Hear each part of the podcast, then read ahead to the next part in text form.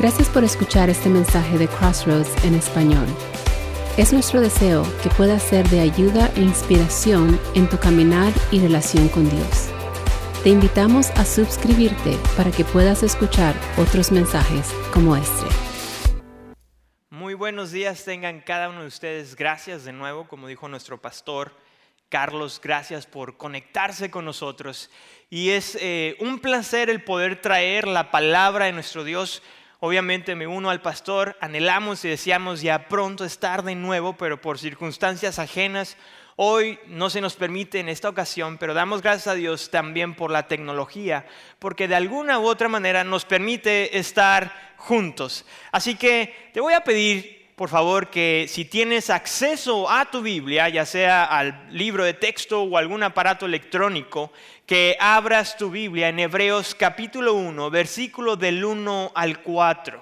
Estamos en nuestra serie Minutos Ilimitados, donde estamos hablando acerca de la oración. Y el sermón o el mensaje de esta mañana se titula de la siguiente manera. Dios nos habla a través de la supremacía de Cristo Jesús. Y si tienes ahí tiempo una vez abierta ahí tu Biblia en el libro de Hebreos capítulo 1, versículo del 1 al 4, ¿qué te parece si vamos a Dios en oración? Señor, gracias mi Dios por la oportunidad que tú nos das de estar, Señor, hoy en nuestros hogares, en nuestras diferentes casas pero gracias porque a través de la tecnología hoy nos podemos unir, conectar y estar con un mismo propósito de alabar y glorificar el nombre de nuestro Dios. Gracias porque como entonábamos esta canción anterior, nuestra confianza está en ti. Mi Dios, sé tú pues quien unjas mis labios y que en esta mañana, a través del libro de Hebreos, podamos aprender que si realmente anhelamos y deseamos escuchar al Padre, primero tenemos que escuchar al Hijo. En el nombre de Cristo Jesús oramos. Amén y amén. Si tienes ahí oportunidad, Hebreos capítulo 1, versículo del 1 al 4, dice de la siguiente manera, un servidor lo va a estar leyendo desde la versión Biblia de las Américas y dice de la siguiente manera, Dios habiendo hablado hace mucho tiempo, en muchas ocasiones y de muchas maneras a los padres por los profetas, en estos últimos días nos ha hablado por su Hijo, a quien constituyó heredero de todas las cosas, por medio de quien hizo también el universo. Él es el resplandor de su gloria y la expresión exacta de su naturaleza, y sostiene todas las cosas por la palabra de su poder. Después de llevar a cabo la purificación de los pecados, se sentó a la diestra de la majestad de las alturas, siendo mucho mejor que los ángeles, por cuanto ha heredado un nombre más excelente que ellos. En la vida cristiana o en nuestro diario andar, el escuchar la voz de Dios es algo de suma importancia. Muchos buscan a Dios de una manera sincera con un corazón sincero, anhelando escuchar la voz de Dios en sus vidas. Es más, algunas de estas personas asumen que si ellos pudieran escuchar la voz de Dios, la voz audible de Dios, sería mucho más sencillo obedecer sus mandamientos. Sin embargo, escuchar la voz de Dios, déjame decirte que realmente es posible. Porque la vida de nuestro Señor Jesucristo y sus enseñanzas son la voz audible de Dios. Tristemente muchos ignoran eso. Por lo tanto, para poder escuchar la voz del Padre, primero tenemos que escuchar la voz del Hijo. Así que teniendo tu Biblia lista en Hebreos capítulo 1, versículo del 1 al 2, vamos a ver que Dios nos habla constantemente a través de sus hijos. de la siguiente manera, quiero leerlo de nuevo, simplemente para refrescar lo que vamos a estar explicando en los siguientes versículos. Dios, habiendo hablado hace mucho tiempo, en muchas ocasiones y de muchas maneras a los padres por los profetas, en los últimos días nos ha hablado por su Hijo. Resulta que hay esta idea no nueva, sino que desde hace mucho tiempo atrás, esta idea donde tenemos un Dios y la gente cree en un Dios, en un ser superior, en alguien que creó el universo. Sin embargo, este es un creador ajeno, es un creador que simplemente creó el universo y después lo dejó a su suerte, indiferente a las necesidades de su creación. Sin embargo, el Dios de la Biblia, el Dios de las Escrituras, es un Dios que siempre ha estado presente desde el inicio de la creación. Por si fuera poco, Dios constantemente ha estado buscando al hombre y no viceversa, no el hombre a Dios. El escritor nos deja ver de una manera clara que Él ha estado mandando mensajes las siguientes dos frases es necesario que tú y yo las analicemos.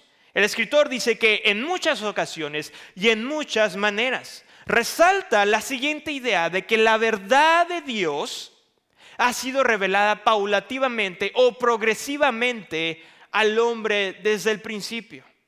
Dios ha revelado su mensaje a través de profecías, si te preguntas, Génesis capítulo 3, versículo 15 es la primera profecía donde tenemos que el ser humano se le de alguna u otra manera se le revela paulatinamente que va a necesitar de un salvador por su estado caído. No solamente a través de profecías, sino también a través de eventos naturales. En Génesis tenemos al menos algunos varios y para simplemente por cuestión de tiempo mencionemos dos. El diluvio donde casi Dios termina o extermina con la raza humana, simplemente salvando a una sola familia. Estos eventos sobrenaturales eran para advertir de las consecuencias graves del pecado. Dios también utilizó a hombres llamados profetas. Y en algunas ocasiones estos hombres llegaron a mandar mensajes no muy usuales, sino inusuales. Uno de ellos, muy conocido, el profeta Isaías, en cierta ocasión Dios le pidió que se desnudara, que diera un mensaje sin su ropa para decir qué es lo que iba a pasar para todos aquellos quienes decidieron poner su confianza en Egipto y no en Dios. Por si fuera poco, también Dios le avisó al profeta Ezequiel que su esposa iba a morir de repentemente, mas él le estaba prohibido o le era impedido llorar por su esposa. Porque era un mensaje al pueblo de Israel de la misma manera como Ezequías estaba mostrando indiferente, así también el pueblo de Israel mostraba esa indiferencia ante Dios. Otro profeta muy conocido, el profeta Oseas, quien Dios mismo le dijo que contrayera nupcias con una prostituta para dar el mensaje al pueblo de Israel, así como esta mujer le fue infiel a este profeta llamado Oseas, así también el pueblo de Israel constantemente le era infiel a Dios. Así que Dios ha estado obrando o mandando su mensaje de diferentes maneras. Lo hizo también a través de señales milagrosas. ¿Cuántos de nosotros no recordamos en el libro de Éxodo cómo Dios a través de prodigios y señales sobrenaturales liberó al pueblo de Israel? O cuando el escritor Santiago nos recuerda que Elías era un hombre común y corriente como nosotros sin embargo, dice que oró fervientemente para que no lloviera y dice que no llovió por tres años y seis meses. Cada una de estas señales, de estos eventos, de estas profecías registrados en el Antiguo Testamento, son o eran fragmentos del mensaje de Dios para el hombre. Déjame decirte lo siguiente, que la la revelación de la verdad de Dios se dio de menor grado a mayor grado. En otras palabras, podemos decir que el Nuevo Testamento son las promesas cumplidas del Antiguo Testamento. El autor continúa escribiendo a su audiencia y dice lo siguiente, en los últimos días nos ha hablado por su Hijo. Y esta frase de últimos días debe de llamar nuestra atención. Pues esta frase últimos días, los tiempos finales, es una frase que constantemente se repite en el Nuevo Testamento en referencia que la llegada o que el final está muy cerca, está por concluir. Los rabinos en el tiempo del Señor Jesucristo dividían los tiempos en dos eras. La primera era era llamada la era y la segunda era la era por venir o los últimos días. Y la primera era o el primer tiempo concluyó con la llegada del Señor Jesucristo para abrir paso a la nueva era o a la era venidera. Y esta empezó con la vida, muerte, resurrección y ascensión de nuestro Señor Jesucristo. En otras palabras, déjame decirte que la venida del Señor Jesús ha revelado con mayor claridad el mensaje de Dios para con los hombres. Esta comparación que el escritor hace con los profetas y el Hijo de Dios no es una situación o no es algo que está enfocado en el mensaje que Dios le dio a los profetas y a su Hijo, sino el escritor o el autor de Hebreos se enfoca en la relación íntima y profunda que hay con Dios Padre y Dios Hijo. Porque el Hijo de Dios vino a unir todas esas piezas separadas para, para, poder mostrarnos con mayor claridad el mensaje de Dios. En las palabras del Señor Jesucristo, registradas en el libro de Mateo capítulo 5, versículo 17, dice lo siguiente. No penséis que he venido para abolir la ley o a los profetas. No he venido para abolir, sino para cumplir. Todo esto, lo que acabamos de ver, cómo luce en la vida del creyente de hoy. Déjame decirte que se aplica de la siguiente manera. Escuchar la voz del Hijo es escuchar la voz de Dios. A diferencia de muchas religiones que constantemente nos están diciendo y animando y incitando a que el hombre escuche la voz interior, la voz interior que hay en él, el Dios verdadero demanda que escuchemos a su Hijo. Los mormones dicen que es necesario que escuchemos a su profeta, a José Smith. Los musulmanes dicen que es necesario escuchar a Mohammed. Los budistas dicen que hay que poner atención a las palabras del Dalai, de Dalai Lama. Pero déjame decirte que el común denominador de estas religiones o de estas enseñanzas es de que cada una de ellas se contradicen entre sí. Las enseñanzas del Señor Jesús, las enseñanzas de Él son de vida eterna. Y aquel que no solamente las escucha, sino que las pone en práctica, finalmente hay gozo eterno en su corazón. Si el escuchar la voz o el escuchar la voz del Hijo es escuchar la voz Dios es porque Jesús es la expresión final y total de Dios. No cabe duda que Dios sigue hablando a través de hombres y mujeres que proclaman diariamente su palabra. Pero Jesús es la única persona que nos presenta al Padre, que nos lleva a Dios Padre. Porque Jesús es nuestro intermediario, es nuestro mediador, nuestro intercesor, nuestro Señor y Salvador.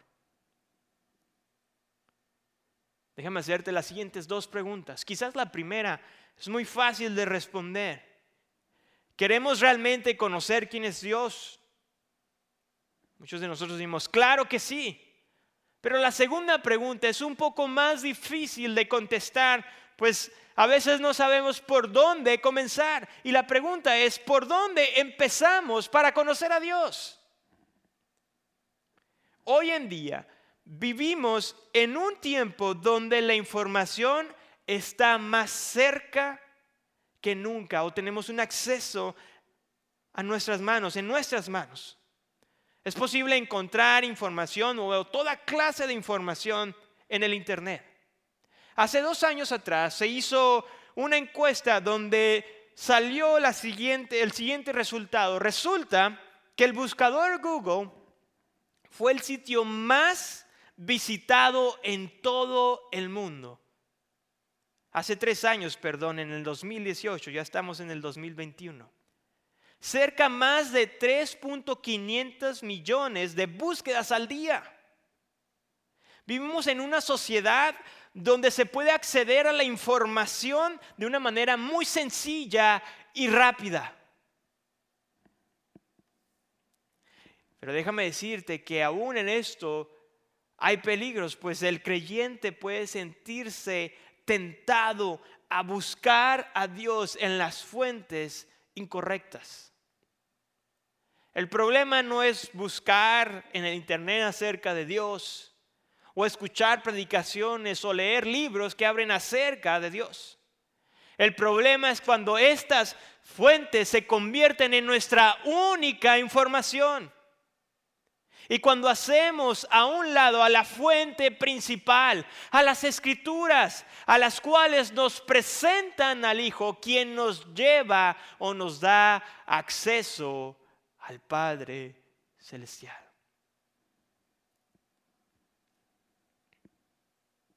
Ve conmigo a la segunda parte del versículo 2. Y vamos a ver que Jesús es la voz con autoridad para hablarnos de Dios. Dice de la siguiente manera en la segunda parte, a quien constituyó heredero de todas las cosas por medio de quien hizo también el universo. Versículo 3. Él es el resplandor de su gloria y la expresión exacta de su naturaleza y sostiene todas las cosas por la palabra de su poder. El autor de, Hebreo da, el, autor de Hebreos da una serie de cualidades que demuestran que el Señor Jesucristo es la revelación más importante, más perfecta y más gloriosa que Dios haya dado al hombre.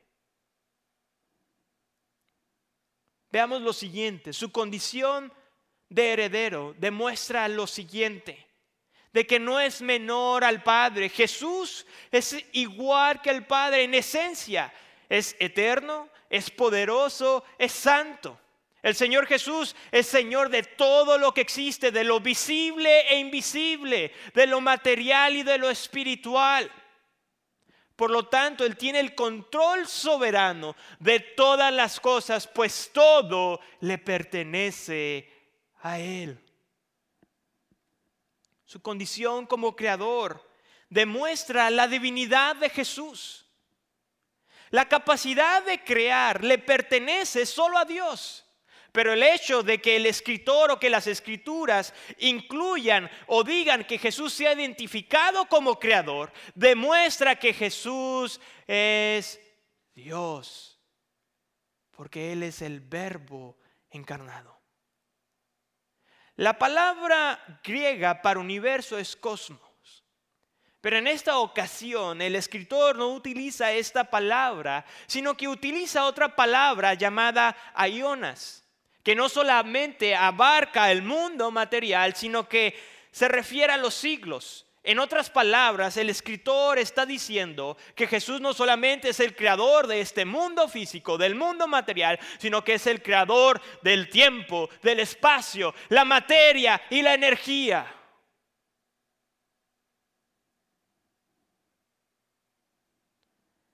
Pablo en la carta de Colosenses nos recuerda lo siguiente. Porque en Él fueron creadas todas las cosas tanto en el cielo como en la tierra, visibles e invisibles, ya sean tronos o dominios o poderes o autoridades. Todo ha sido creado por medio de Él y para Él. Él es el creador de todas las cosas. No solamente eso, sino que Él es el resplandor de la gloria de Dios. La palabra resplandor significa envío de luz. Jesús es el brillo de la gloria de Dios. En otras palabras, es el resplandor que nos llega de Dios. Así como los rayos del sol cumplen su función de traernos calor y luz, pues el ser humano no puede acercarse al sol sin haber muerto antes, de la misma manera Dios en su gran misericordia envió a su Hijo Jesús para que fuera el mediador entre Dios y los hombres. Él es la expresión exacta de su naturaleza. Jesús no solamente manifestó a Dios al mundo, sino que Jesús era Dios mismo en el mundo. La siguiente palabra, imagen o expresión en algunas versiones varía o utilizan estos términos. Es un término griego que se utilizaba para hacer referencia al sello de una carta. En aquel tiempo las cartas se sellaban con una cera caliente y la persona que tenía cierto anillo ponía la mano en la cera o ponía, perdón, el sello en la cera, en el, sello, perdón, y sellaba la carta. Este sello llevaba exactamente la misma imagen del sello que poseía la persona. De la misma manera, Jesús es la expresión exacta del carácter de Dios. Queremos conocer el carácter de Dios. Conozcamos al Hijo. Queremos conocer la naturaleza de Dios. Conozcamos al Hijo primeramente. Él es el sustentador de todas las cosas. No es solo el hecho de que Él ha heredado todas las cosas, y que es el creador de todo el universo, sino que también es aquel que la sostiene. La forma en cómo está escrita este verbo da ilusión o da, perdón, referencia a que es algo continuo. Hasta el día de hoy, el Señor Jesús sigue sosteniendo el universo entero. Así que si te estás preguntando, ¿y todo esto qué tiene ver conmigo? Déjame decirte que si tú y yo nos decimos creyentes, si tú y yo creemos en lo que la palabra de Dios dice, entonces debemos de creer que Jesús es la máxima autoridad para hablarnos de Dios. Y como tal, tú y yo debemos de descansar en Él pues Él es el único que tiene el control soberano de todas las cosas, sin importar lo que pase a nuestro alrededor, sin importar las situaciones o las circunstancias que el mundo actual esté viviendo, Él jamás ha perdido el control. Si creemos que Jesús es la máxima autoridad para hablarnos de Dios, entonces debemos de tener una actitud de asombro. Porque Él lo creó todo, lo visible y lo invisible, lo material y lo espiritual. Fue creado para Él y por medio de Él. Y en su gran misericordia nos ha permitido disfrutar de algunas cosas de ellas. Debemos de tener una actitud de gratitud, sabiendo que Dios, o Dios sabiendo que para el hombre le era imposible acceder a Dios. En su gran gracia, Él mandó a su Hijo Jesucristo a morir en nuestro lugar para que pudiéramos tener acceso a Dios, para que Él fuera ese intermediario entre Dios y los hombres. Debemos de tener una actitud de gozo. Porque Dios no es un Dios lejano, sino es un Dios cercano.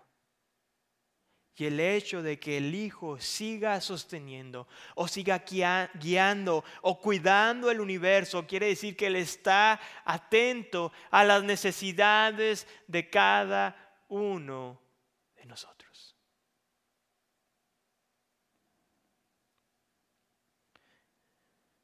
En los siguientes versículos, en el siguiente versículo, a la mitad del versículo 3 en adelante, vamos a ver la supremacía de Cristo. El escritor menciona lo siguiente. Después de llevar a cabo la purificación de los pecados, se sentó a la diestra de la majestad en las alturas, siendo mucho mejor que los ángeles por cuanto ha heredado un hombre más excelente que ellos.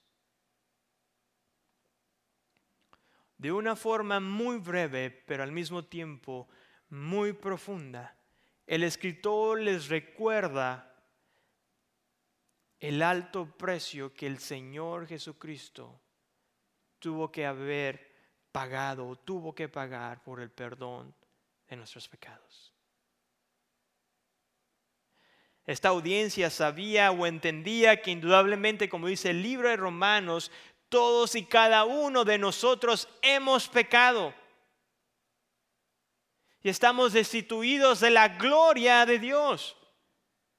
Por esa misma razón, por ese mismo motivo, Él tuvo que venir a vivir, a dar su vida por ti y por mí.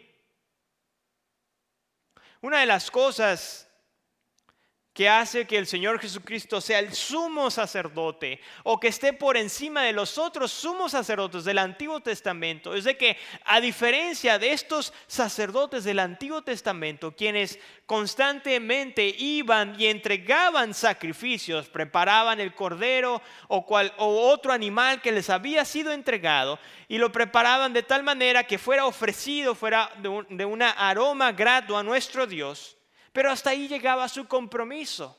Sin embargo, el Señor Jesucristo no solamente fue nuestro intercedor, no solamente fue nuestro sacerdote, sino que Él mismo se entregó como sacrificio, como ofrenda por los pecados.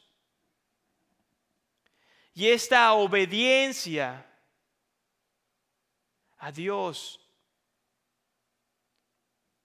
terminó en exaltación a Cristo Dios le exaltó por encima de los demás. Resulta que en los santuarios del templo y en los tabernáculos no había sillas. Una vez que este sacerdote venía y preparaba el cordero y hacía sacrificio, una vez que lo hacía cada año, tenía que salir. No podía permanecer en el tabernáculo, en el templo. Tenía que regresar a su casa. Pero el Señor Jesucristo fue totalmente diferente. Su sacrificio no solamente nos otorgó el perdón de pecados, sino que aplacó la ira de Dios. Es por eso que en la cruz del Calvario una de sus últimas frases fue, consumado es. Porque ya no había necesidad de presentar cada año sacrificios por los pecados porque Él había terminado, porque había satisfacido la ira de Dios. La justicia de Dios había sido imputada en Cristo y ahora tú y yo podemos tener acceso a Él. Porque Él nos ve a través de Cristo Jesús. Y este sacrificio en obediencia, Dios le otorgó un lugar de honor y de autoridad.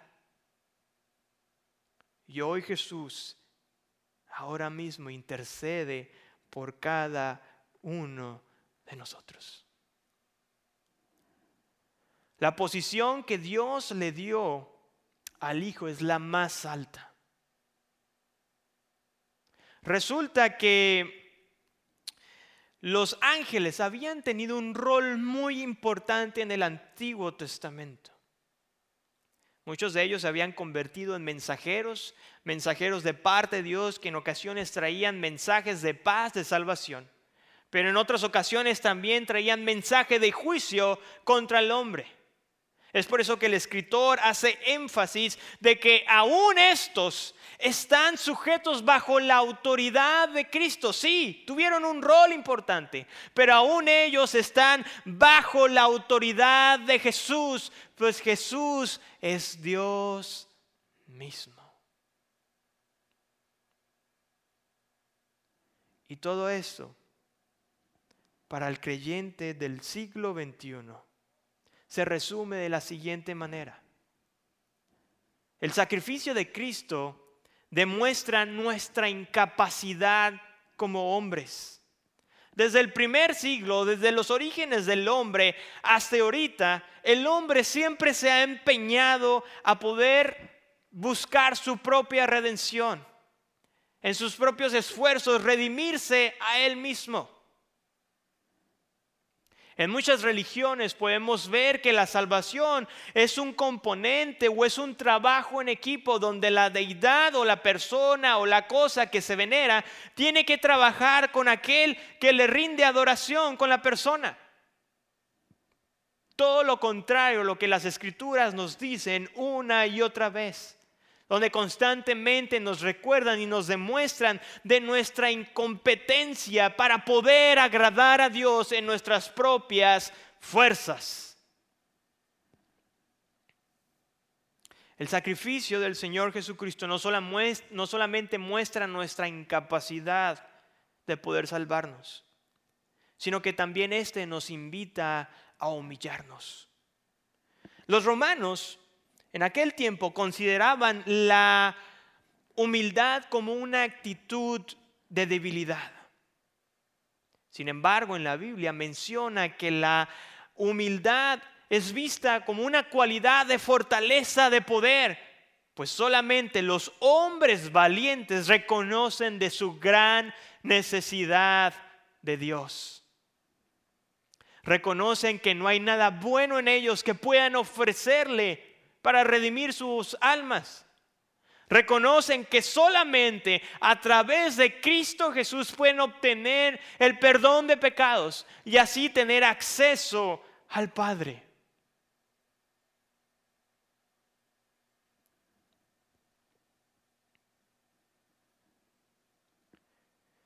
Quizás nos estén viendo personas de otras partes algunos del mismo estado, quizás algunos de otras de otros países, pero déjame decirte que independientemente de donde tú nos estés viendo, vivimos tiempos sin precedentes.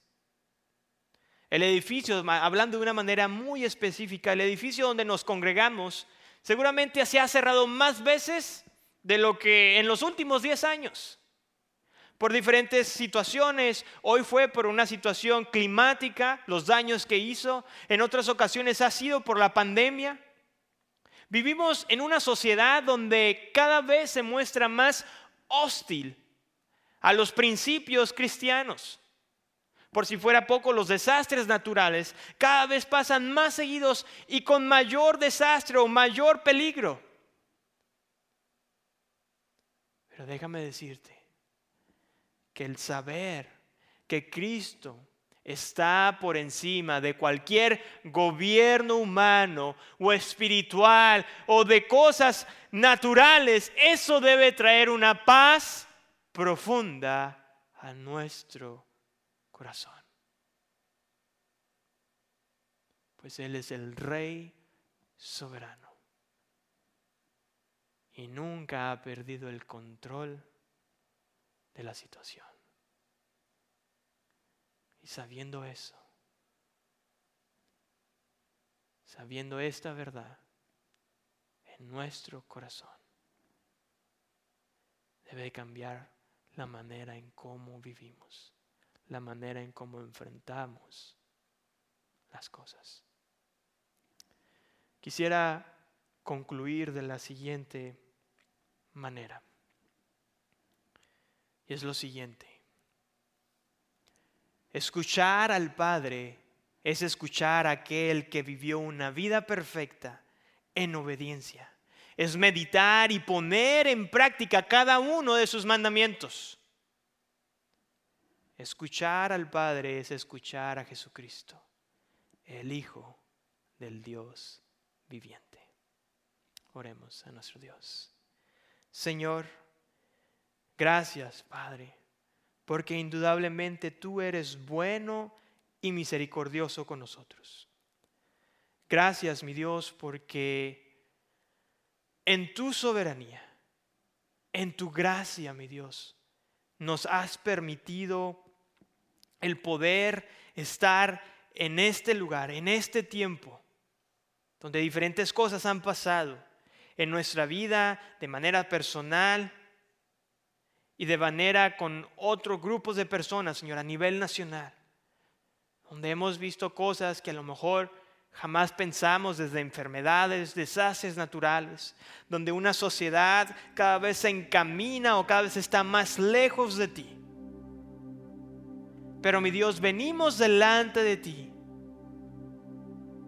agradeciéndote porque constantemente tú estás hablando a nuestras vidas.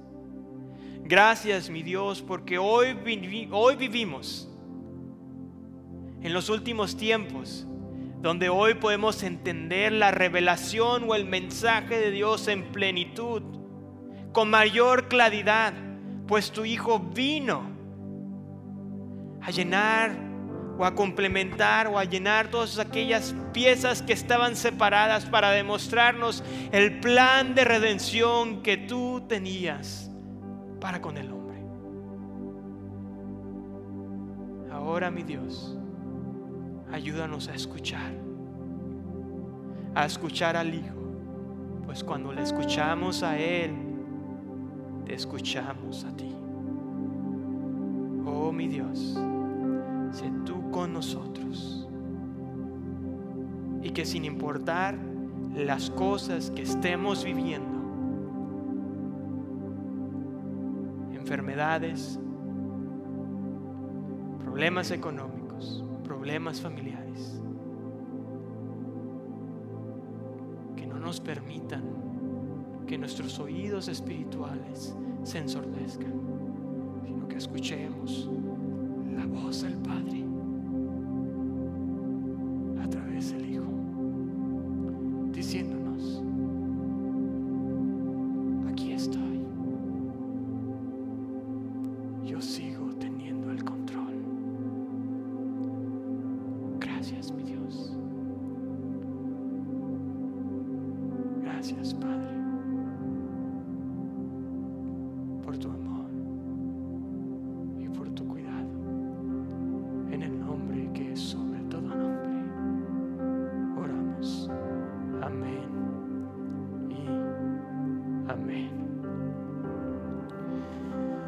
el Señor les bendiga a cada uno de ustedes. Y de nuevo les esperamos y seguimos orando por cada uno de ustedes. Que el Señor esté con ustedes. Que la gracia de nuestro Señor Jesucristo sea con cada uno de ustedes en esta semana y que si hay necesidad, si necesitan ayuda, como mencionó nuestro pastor Carlos, pueden hablar al número que aparece en su pantalla. Estamos aquí para hacer la diferencia. Somos la iglesia. Que el Señor les bendiga. Nos vemos. Hasta pronto. Esperamos que hayas disfrutado este mensaje. Si deseas saber más acerca de cómo tener una mejor relación con Dios o deseas más información acerca de nuestra iglesia, visita nuestra página de internet crossroadstw.org.